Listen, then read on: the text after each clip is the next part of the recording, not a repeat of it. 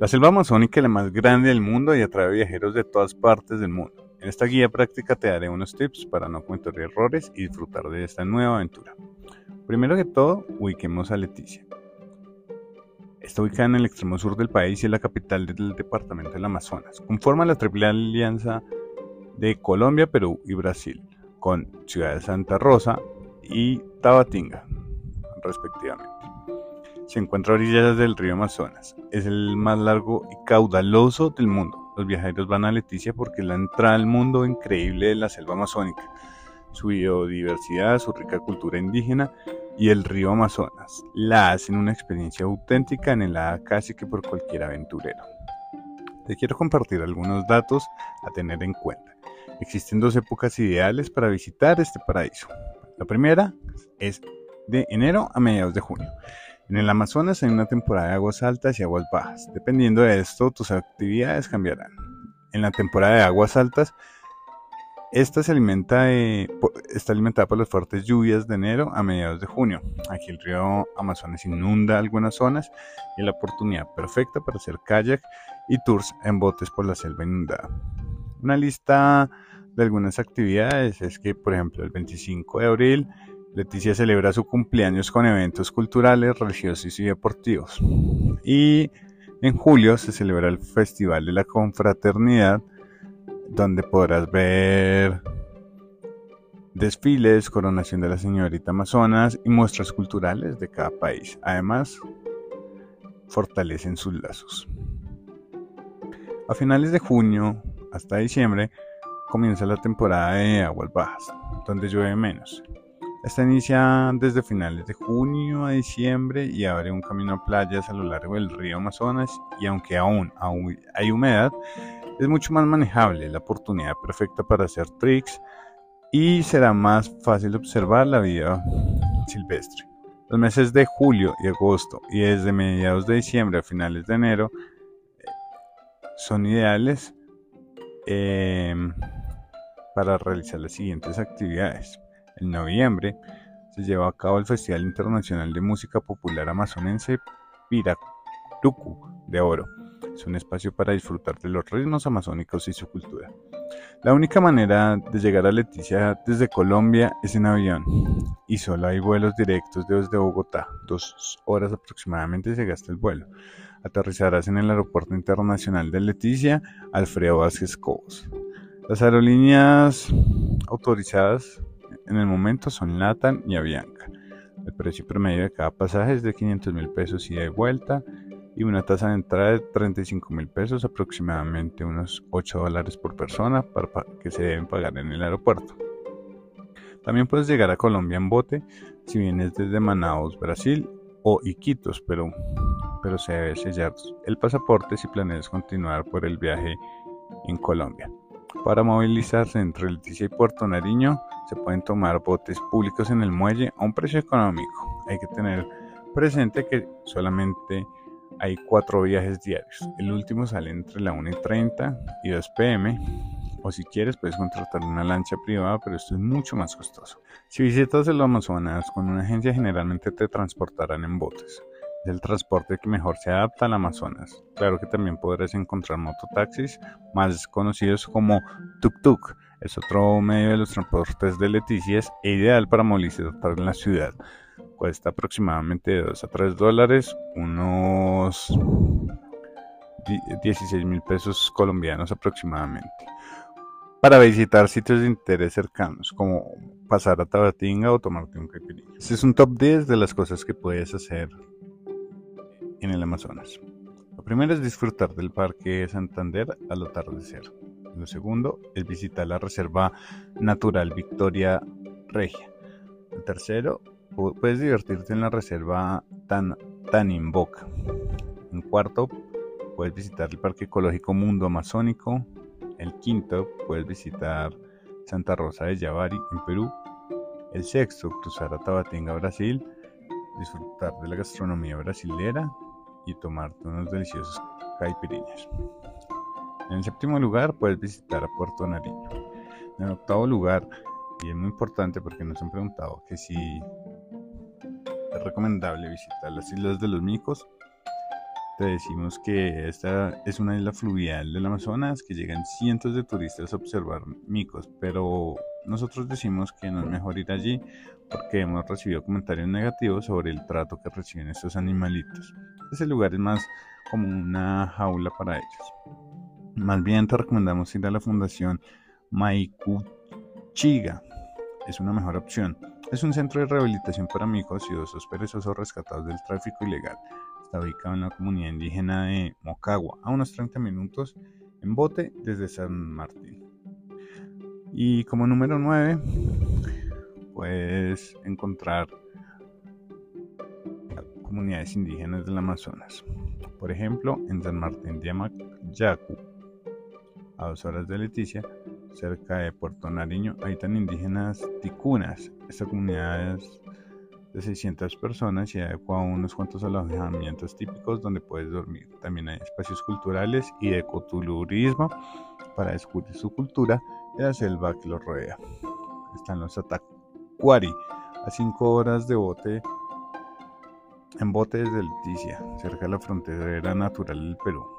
Acá podrás encontrar la comunidad de San Juan de Atacuari. Es menos visitada por estar más aislada, pero aún hay unas cuantas agencias que hacen recorridos hasta allí. También está Santa Sofía, que es una comunidad ubicada en la triple frontera del Amazonas y mucho más básica que San Martín. Está Macedonia, ubicada a una hora de Leticia, y encuentras una comunidad pluriétnica unas 800 personas pertenecientes a las etnias Ticuna, Cocama y, ya, Yagua. Muchos visitantes van allí atraídos por sus hermosas artesanías y sus presentaciones culturales. También están La Mocagua, que es una comunidad a dos horas de Leticia. Allí conviven unas 800 personas de las etnias Ticuna, Cocama, Yagua y Huitoto. Bien comprometidos con el medio ambiente, la naturaleza responsable. Allá se puede visitar Maikuchiga es un centro de rehabilitación de micos que ya te habíamos mencionado, son víctimas del tráfico ilegal. Además pueden hacer caminatas en la selva y visitar su museo. No dudes en visitarlos y apoyarlos. Ellos siempre te estarán esperando una gran sonrisa.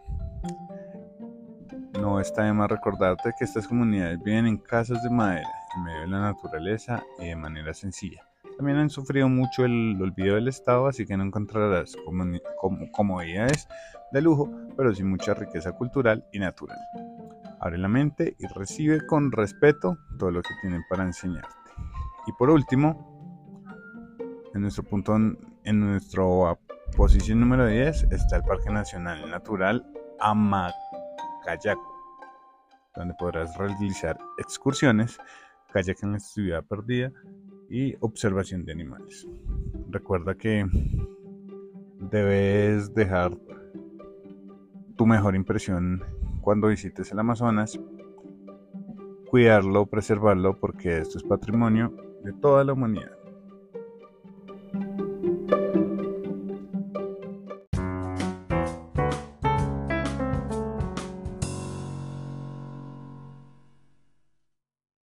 puede ser fácil, también em, implica ser muy meticulosos en el día a día. Porque muchas cosas están hechas con animales o parten de animales. Pero eso no lo tu ropa o tu champú. Entonces uno es pendiente, pues por ejemplo nosotros somos muy pendientes de que diga que no es ateciado un animal, pues porque tenemos conejos en la casa, ¿cierto? Entonces que no se ateciaban animales o que o que el producto que uno se ponga no venga de un animal. O sea, hay muchas maneras de respetarlo, pero entonces los veganos, me imagino que por esa ética y por esa coherencia, sí deben de ser muy meticulosos en lo que se ponen. No voy a tomar el espacio y, la, y el atrevimiento para hacerme autopublicidad, pero es porque viví exactamente lo mismo. Yo cuando me volví vegano, yo dije, pues pucha, qué montón de cosas. que debo reemplazar las carnes y yo, yo me comía en un desayuno ocho huevos, en un almuerzo una libra de carne y en la comida me comía una libra, una, sí, una pechuga de pollo entera. Todos los días lo mismo. Yo no comía ningún vegetal, no me gustaba ningún vegetal. Y esto lo digo porque siento que para mí fue muy difícil, entre comillas. Y se hizo sumamente fácil cuando yo dije, yo nunca en mi vida quiero volver a ser la razón de que un animal sea explotado. Entonces empecé a investigar mucho, me llené de información. Yo dije, yo, mis amigos me decían, ah, es que vos sos el que armas los asados, vos no vas a durar siendo vegano. Y yo, le, yo con más fuerza les decía, me van a ver. Y ya llevo seis años. Pero cuando empecé, empecé a recopilar mucha información y creé una página web que se llama laguiav.com. La guía B. completa. eh. B, V, E, G. Y es que ¿Y qué, qué recopilé ahí? Toda la información que me sirvió a mí y de hecho en- entre esas hay un buscador de ingredientes. Entonces, por ejemplo, si tú compras unas galletas y las galletas dicen, no sé, eh, proteína hidrolizada de, de suero, entonces tú dices, "Pucha, yo no sé si eso será apto para veganos o no. Lo pones ahí y te sale si es apto o no. Entonces son herramientas y hay muchas. O sea, digo que me hago autopublicidad pues porque es la que yo, la que he hecho, la que, la que construí. Pero hay muchísimas y muchas de ellas son gratuitas y puedes encontrar mucha información de muchas personas. David, Yo que todos los que somos veganos acá, si quieres que te ayudemos con muchísimo gusto, cualquiera podrían, pues podríamos ayudarles en lo que quieran. David estamos. David.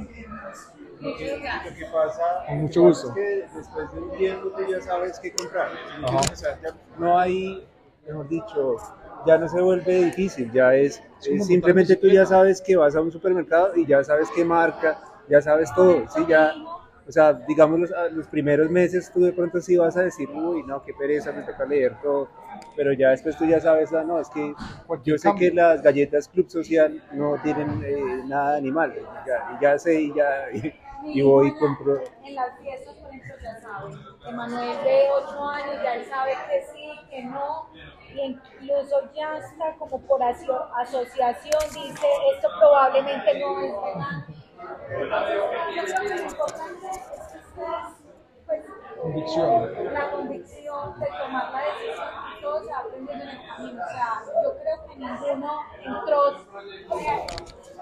perfectamente vegano en el momento en que decidió ser vegano.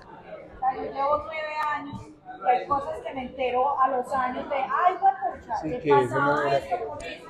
En el momento en que me doy cuenta, obviamente lo sabe. Porque es que una cosa es la puesta en práctica como tal en la vida y la otra es el principio. Sí, la mentalidad. Desde que tú tengas el principio ético, tú vas caminando y lo que vas descubriendo en el camino ya te Y ya sabes a dónde ir a otra cosa, ya sabes a dónde ir a